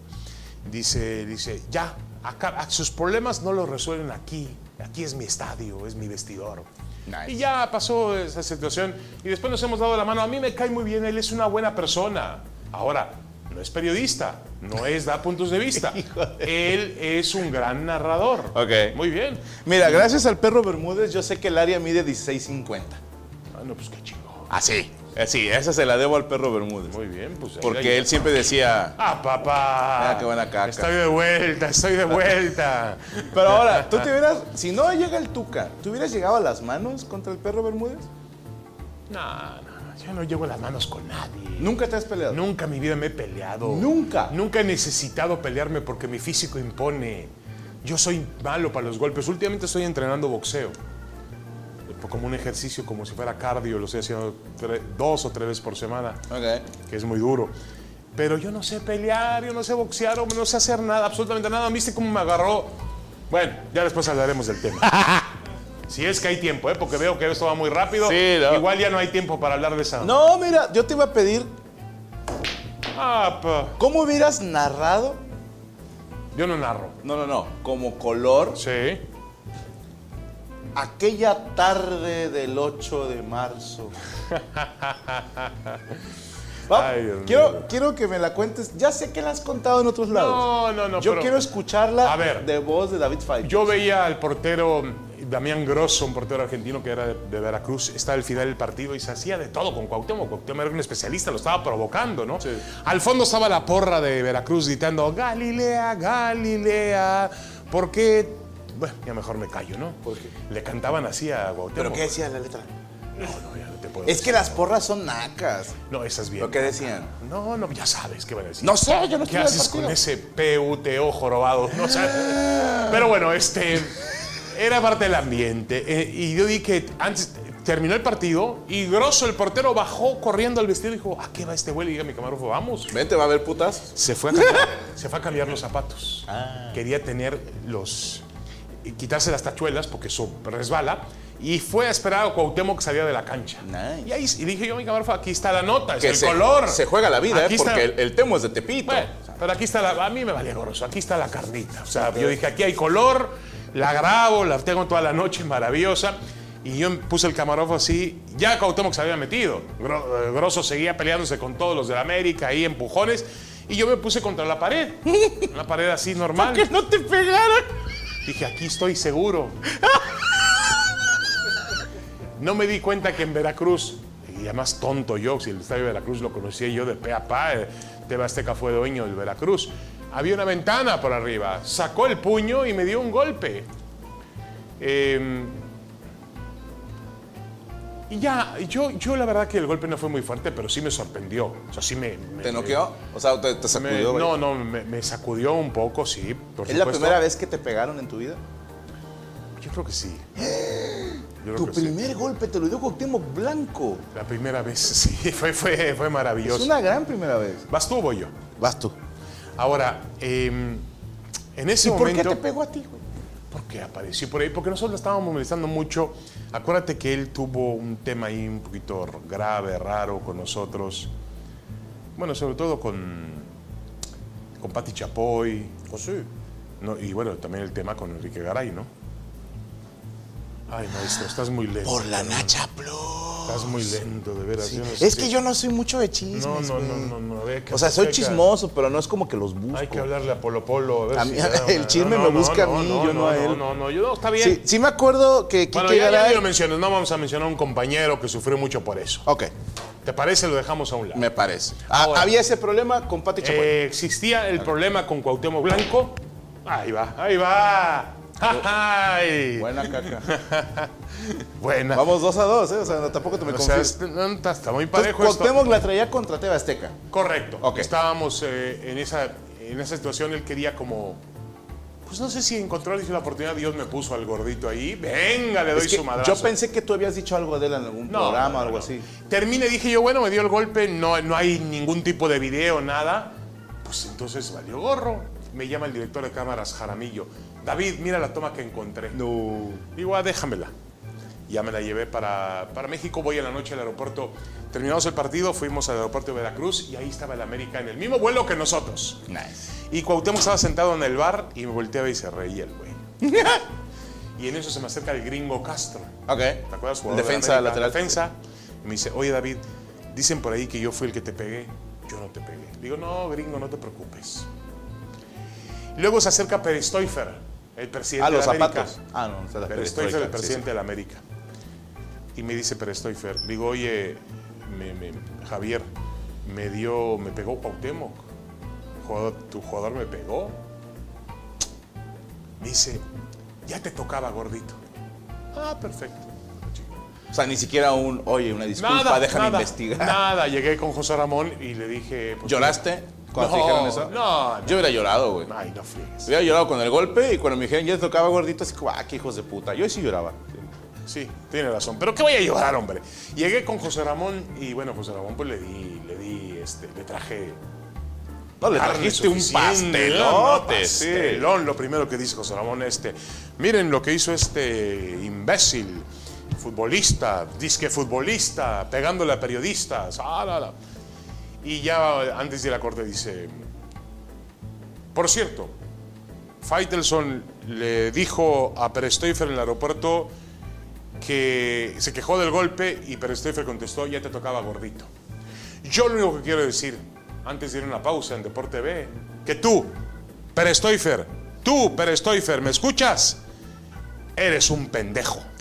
Vamos a una pausa y ¡Al aire! aire. Sonó el teléfono que tenía abajo José Ramón de la dirección de que le estaban pegando a un ejecutivo de Televisa. Todo un lío. Pero al final tuvo que ofrecer una disculpa a Cuauhtémoc al día siguiente, ofreció una disculpa pública y se acabó. No, no. eh, a la gente me lo recuerda mucho eso. Y la verdad es que yo a Cuauhtémoc, te voy a decir una cosa aquí entre nos, nunca lo he dicho, Franco, Exclusiva. exclusiva. Es una de las mejores personas que he conocido en el fútbol. No, me está Es una de las maestro. pocas personas que se quita la camiseta para dártela a ti. Años después fui a España con mi esposa, me acompañó mi esposa, yo iba como camarógrafo. Fuimos a hacer un, re- un reportaje con, con Cuauhtémoc. Ok. Jugaba para el Valladolid. Estaban en Segovia entrenando Sí. en pretemporada. Llego y le dice, no, no, conmigo no, no voy a hablar. Ya le dije al André Marín que ustedes son una bola de culeros y que con ustedes no voy a hablar. Digo, está bien, Cuauhtémoc.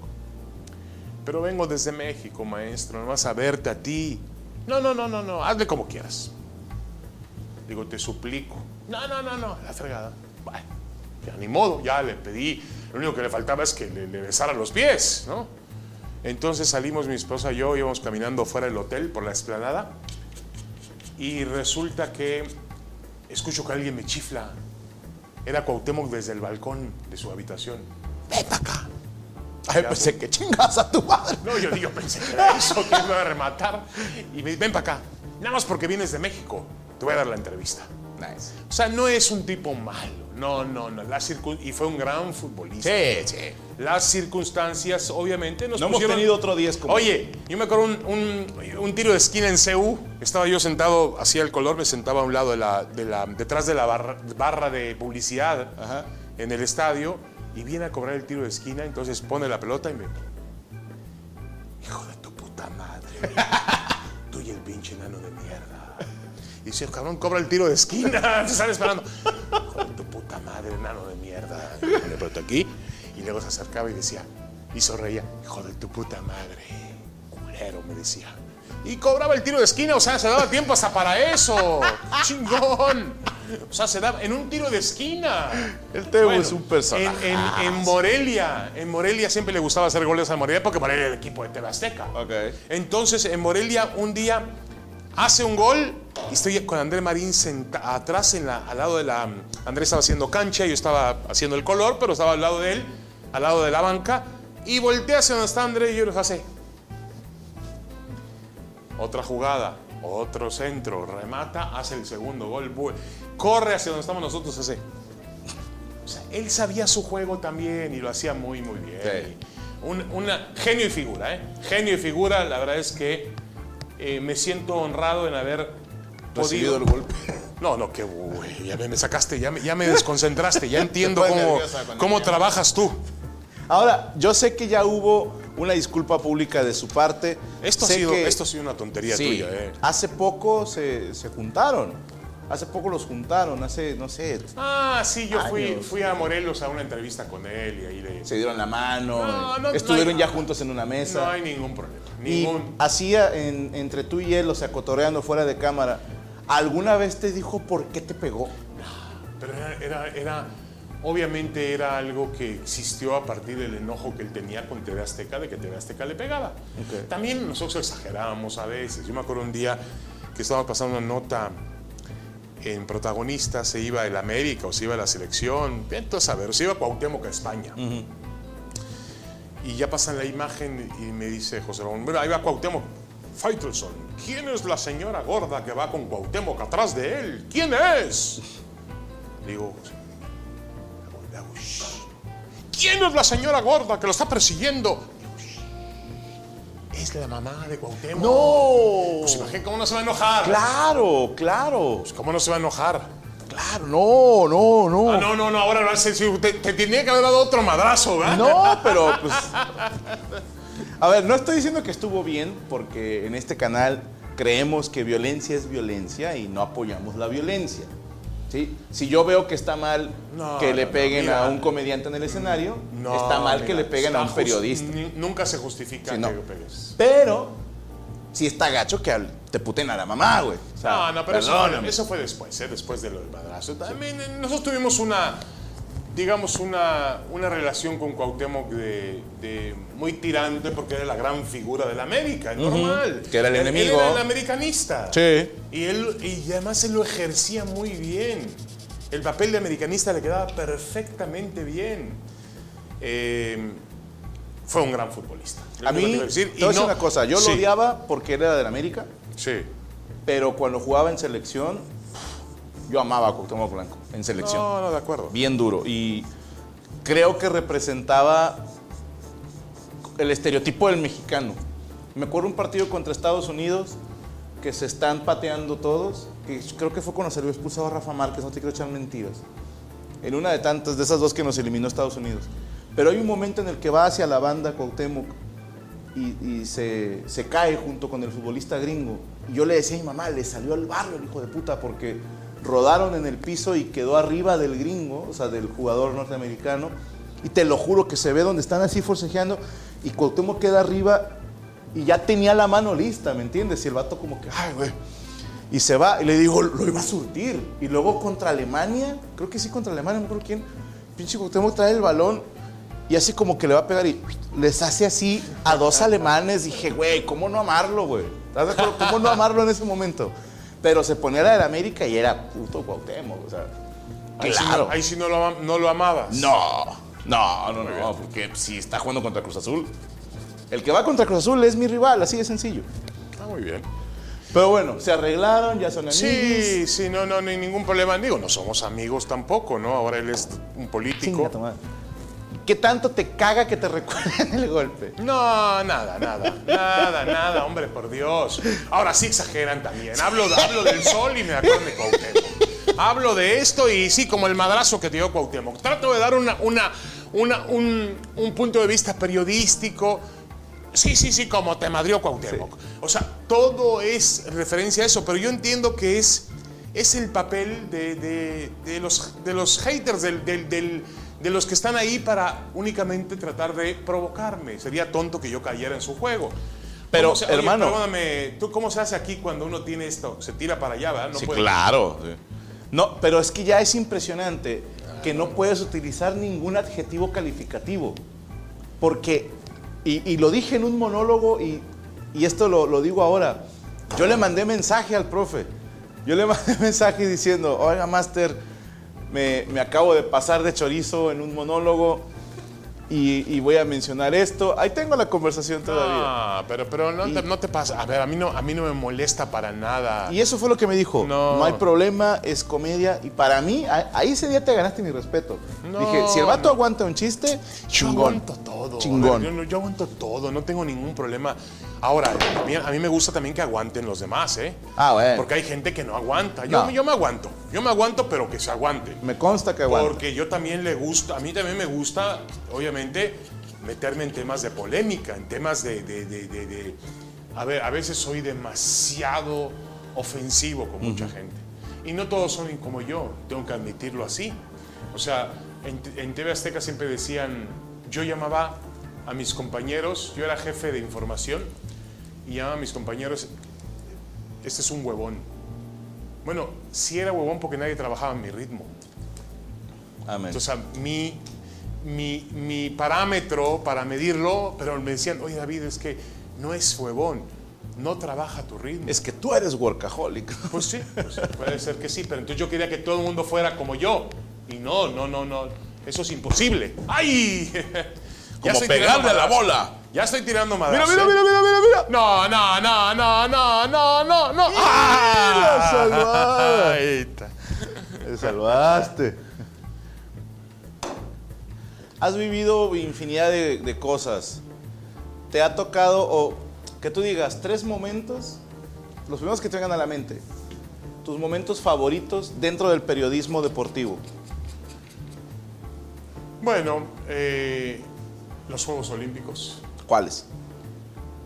Hay muchos, pero yo creo que el, el momento más preciado para mí fue porque nosotros estábamos muy cerca de ella, Soraya Jiménez. Uh, paz descanse. En paz descanse en, en Harvard, en el, en, el, en el gimnasio de Harvard allá en, en Sydney, cuando nadie creía en ella y, y cuando ella sostiene, por una cuestión de que la rival norcoreana se equivocó, hay que decirlo así, porque lo que levantaba la norcoreana era sublime, estaba muy lejos de sus perseguidoras, de Soraya y de varias más.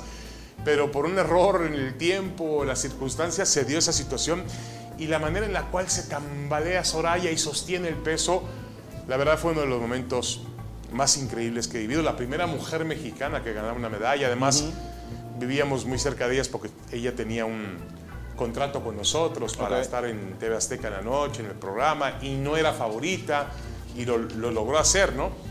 Eh, los Juegos Olímpicos fueron un momento muy, muy importante para mí. Eh, ¿Qué otro momento puedo recordar? Ah, bueno, hay una anécdota muy interesante que ocurrió en, en, eh, en 2005. En 2005 se juega la Copa de las Confederaciones en Alemania. Y yo no fui a esa Copa Confederaciones, me dijeron te quedas en la redacción, va a ir José Ramón, va a ir André, va a ir Martinoli, va a ir David Medrano, va a ir Eder Velázquez, este, te, Bala quedas, negra. te quedas tú en la... Te quedas tú... Ay, salí bien, salí bien, ya me estoy acercando, Hombre, ya la estoy poniendo. los huevos al diablo en esa.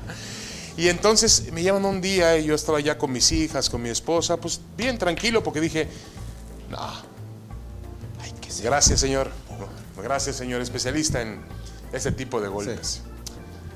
Nada más si fuera zurdo sería mejor, pero bueno. Este, Si mi abuelita tuviera ruedas. Pero mira cómo se hace esto, ¿eh? Deja, permíteme, permite. Bien sacada, ¿eh? Bien sacada.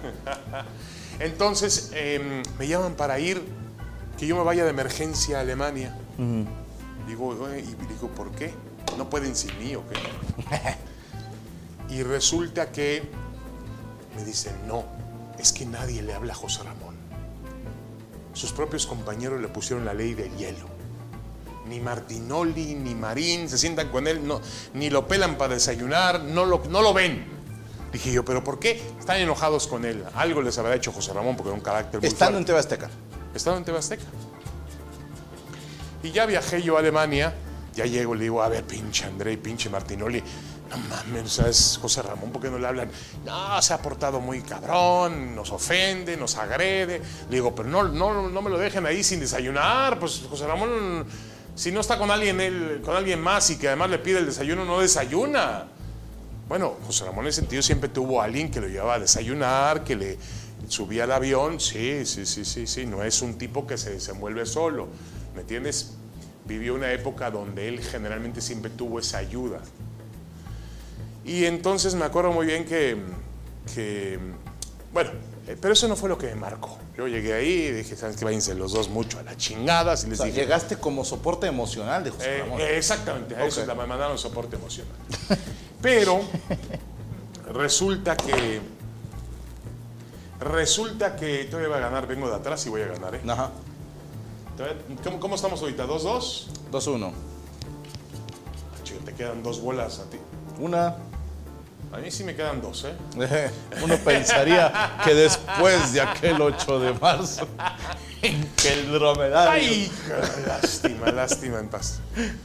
Entonces, este, en aquellos, nosotros estábamos para no variar luchando con Televisa en el rating, estábamos atrasados, hubo por ahí una, una, Televisa no quiso que tuviéramos a Javier Aguirre como comentarista, analista, entonces eh, ¿Cómo que? ¿Y de ellos dependía que estuviera? Estaban como están ahora, siempre estaban, había acuerdos. Sí, ustedes creen que hay rivalidad, pero hay, hay acuerdos. ¿En serio? Y lo que te voy a contar ahorita todavía es más grave. Llego al Hotel Sheraton de Frankfurt y veo que al fondo están Medrano platicando con Alberto Latorre, presidente de la federación. Y le digo, ¿qué están haciendo estos güeyes? Se veían muy preocupados. ¿Quién sabe? Y en eso ya me voy a, a cenar algo y llega José Ramón y me dice, me acaba de decir Alberto Latorre que hay dos jugadores de doping positivo con la selección mexicana, pero que no se ha dado a conocer. Uno es Carmona y el otro es Galindo. Galindo. Digo, ah, maestro, digo, José Ramón, tenemos la exclusiva perfecta. No, no lo puedo decir. Ah, la chingada, Alberto Latorre. Esta es la nota que necesitamos para irnos por encima de Televisa.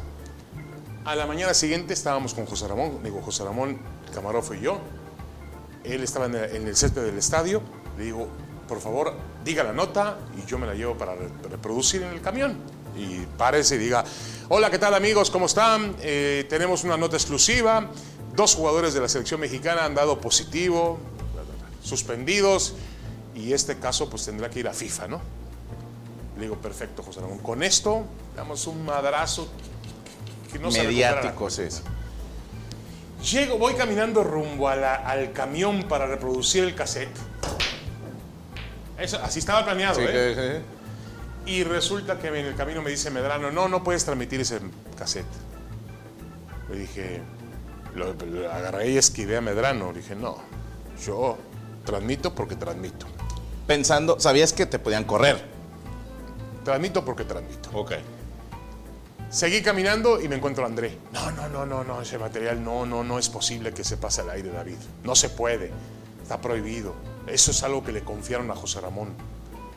Digo, también tú te vas a la chingada. Y ya le hablo a Manolo González, nuestro productor en México, me dice, le digo, ahí te va a mandar lo de José Ramón la exclusiva. Me dice, David, aunque me la mandes, no la puedo pasar. Digo, entonces no se puede pasar una exclusiva aquí en este canal. No se puede pasar. Está bien. Agarré y dije, me agarré mi cassette. Digo, aquí, aquí les dejo el cassette. Hagan lo que quieran con él. Y me crucé. Iba caminando yo entre los, entre los camiones de las televisoras y enfrente estaba ZDF, la televisora alemana. Le toqué la puerta. No. Le digo, mire, yo soy David Feitelson, aquí está mi acreditación, soy de TV Azteca. Hay un caso de doping positivo en la selección mexicana de fútbol. ¿A ustedes les interesa saberla? Ya salió un tipo y me dice, bueno, pero tú vas a ser la fuente. Yo no, digo, yo soy la fuente. No. Madre. Me entrevistó, le dije los nombres, lo que había de doping positivo y salió con la televisión alemana. Lo que México habían bloqueado lo bloquearon las dos televisoras que manejaban a la selección mexicana de fútbol. Al estilo viejo que tú no viviste, al, estilo vie- al, al viejo estilo priista. al viejo, al viejo estilo de la dictadura que vivimos en este país, donde decían, esta información sale, esto no sale. Ok. Habían tapado lo de Carmona y lo de Galindo. Entonces, este, gracias a Dios existía una televisora extranjera. Después a mí me regañaron un poco, pero yo tenía, miren, me defendí con José Ramón, a José Ramón no le iban a correr. Dije, no, pues yo con José Ramón estábamos haciendo una nota que tenía exclusiva y punto. Ya sabes, José Ramón ya estaba, en el 2006 viene ya su, eh, esos mismos ejecutivos que estaban alrededor, que tenían acuerdos con Televisa, pues fincaron, al final de cuentas, la salida de José Ramón de la empresa. Que, uy, que de ahí se va para ESPN. Sí. Pero te fuiste tú primero. Yo me fui primero. Ellos querían a José Ramón realmente. Yo cuando hablo para preguntar trabajo, yo hablé para preguntar trabajo, así como Rafa Puente le llamó a Pumas que quería trabajar ahí, yo hablé a ESPN que quería trabajar porque ya en Azteca no me echaron, no me trataron mal. El señor Salinas Pliego me recibió en su oficina, me dijo, quédate, nada más que no vas a ser jefe, ¿eh? Te vas a quedar con tu misma posición de jefatura en noticias, pero no te voy a poner en lugar de José Ramón. Le dije, no hay problema. Luego me dice, voltea y me dice, ah, un detalle. Digo, ¿qué, señor Salinas? Tú has dicho en entrevistas que solamente trabajas para José Ramón. Dije, mire, señor Salinas, José Ramón es mi jefe directo. Usted cuando tiene un jefe directo le da toda la confianza a su jefe directo. Y sí, obviamente yo decía, pues trabajo nada más para José Ramón. Pero bueno, si José Ramón se va a quedar ahora como su asesor, pues sigo trabajando aquí, necesito mantener a mi familia. Ah, perfecto, no hay ningún problema. Te vamos a dar un coche, te vamos a dar esto, esto, lo otro, y adelante. Muy bien. Pero yo ya empecé a percibir dentro de la empresa que todo lo que olía José Ramón apestaba. Ok. Increíble. Decías, vamos a sacar un video de un gol de Pumas en la temporada del 91 para meterlo en el reportaje. Oye, pero trae la voz de José Ramón, hay que quitársela. Hazme el favor. Y mucha gente que había comido de la mano de José Ramón, que había aprendido con José Ramón. Dije, yo no tengo nada que hacer aquí. Entonces la primera oportunidad que tuve me fui a ESPN y obviamente después José Ramón me llamó y me dijo, le digo, esta gente lo quiere a usted. Véngase para acá, José Ramón, para que esté tranquilo. Obviamente no está tranquilo, nunca está tranquilo José Ramón, pero mm, al final del día pues yo pude convencerlo de que tomara la decisión de que se... Pero me van a tratar bien, me decía, no hay mucha grilla. Le dije, no, no hay grilla. Ahí sí lo engañé. ¿Qué- Ahí va, qué? ahí va. Se ahí acabó. va. Ah, ese 8, estuviese viviendo de ese 8. Sí. Toda la partida estuviese viviendo de ese 8. No me dijo para quién va a ser, el- no me dijiste para quién va a ser el donativo. El donativo yo quiero darlo para... eh, a ver, nosotros, mi esposa y yo, eh, siempre mm, eh, apoyamos mucho los- a los animales, a los perros. Me gustaría darlo a un refugio. Traes para- la culpa de negrito, ¿verdad? Todavía traigo la culpa de mi perrito. Pero yo quisiera donarlo para una asociación que realmente cuide a los, a los Danos el nombre y le hacemos el donativo. Ya está. ¿Cómo se llama? No. Pues para que la gente también- Déjame averiguarlo y yo, yo Ah, con mucho gusto. No, es más, yo lo pongo en redes sociales, le digo gracias a, eh, a, mm, eh, Franco Escamilla, a su programa Tirando Bola. Eh, me ganó una partida de. Bueno, De billar. De billar, vamos a ver la pedazos, Hay que ver la repetición del bar porque algunas jugadas no quedaron muy claras. Pero Este no es televisor. Aquí somos 500 legales. dólares de donativo para eh, un- una asociación, yo te voy a decir el nombre. Va, perfecto. ¿Te parece bien? Sí, me parece perfecto. Quiero agradecerte, maestro, porque nos diste bastante carnita, güey. No, no, no, como soy yo, yo además me sentí en casa, me, me siento muy a gusto con, contigo Gracias. y la verdad es que eh, te admiro mucho, te No, estimo maestro, mucho, gracias, Franco. Y bueno, este, aquí estaremos. Ya toca próximo año San Diego para que vayas a ver el show, Gaby. Ahí estaremos. Y mientras, déjame te hago un regalo porque sentí feo que te gustó mucho, mira. No. Sí. No, pero, pero, pero, no, no, no, Franco, de veras, no, no, no, no puedo hacer yo eso. ¿En serio? Es tuya. No, Es, no, es no. Pelé, es tu ídolo. Sí, pero. Yo oye, mañana lo veo al güey. no, O sea, no, haga- no, Franco, me da, me da mañana. much- Y me da así, mucha pena. No, No, que no. te dé. De verdad, es tuyo. Es tuyo. Sí, está. Y es, es, es- sí es. En serio, sí es. Es un pequeño eh, regalo. Te lo- ¿Y y qué vas a poner ahí, Franco? A Cuauhtémoc. Tengo la Ronaldinho, no hay pedo. A Cuauhtémoc no lo pongas porque si no me va a dar miedo venir aquí, Te- ¿eh? tengo- O sea, me va a tener de espaldas, voy a tener que estar acá. Hubiera estado con madre que Oye, trajéramos me un a- imitador me, de vas a hacer llorar. No, maestro, es tuya, es tuya. Me, encantó mío. la historia de Pelé, me encantó. Dios mío. Y de- del niño en la franja de Gaza. Nunca me, nunca me Abandonando hecho a su un- perro. Nunca me hecho un regalo así, Franco. Te quiero agradecer No, es tuya, es tuya. Muy amable. Insistí tanto, fregué tanto que dije ya, Franco, ya dásela. No, me la quería comprar y dije, no, te la regalo, es un regalo. No, muchísimas gracias, Franco. Te lo No, agradezco maestro, mucho. a la orden. Y ya sabes que aquí tienes tu casa. Raza, eh, chéquenlo en todas sus redes. Ya le estén chingando. Ah, sigan chingando el palo, el vato aguanta. Síganlo en todas sus redes sociales, eh, pendientes de la asociación que vamos a apoyar. Y obviamente ya saben, suscríbanse, denle like y todo eso que dicen los youtubers. Espero que les haya gustado el episodio. Y si no, sim, sencillamente, cállense los hocico.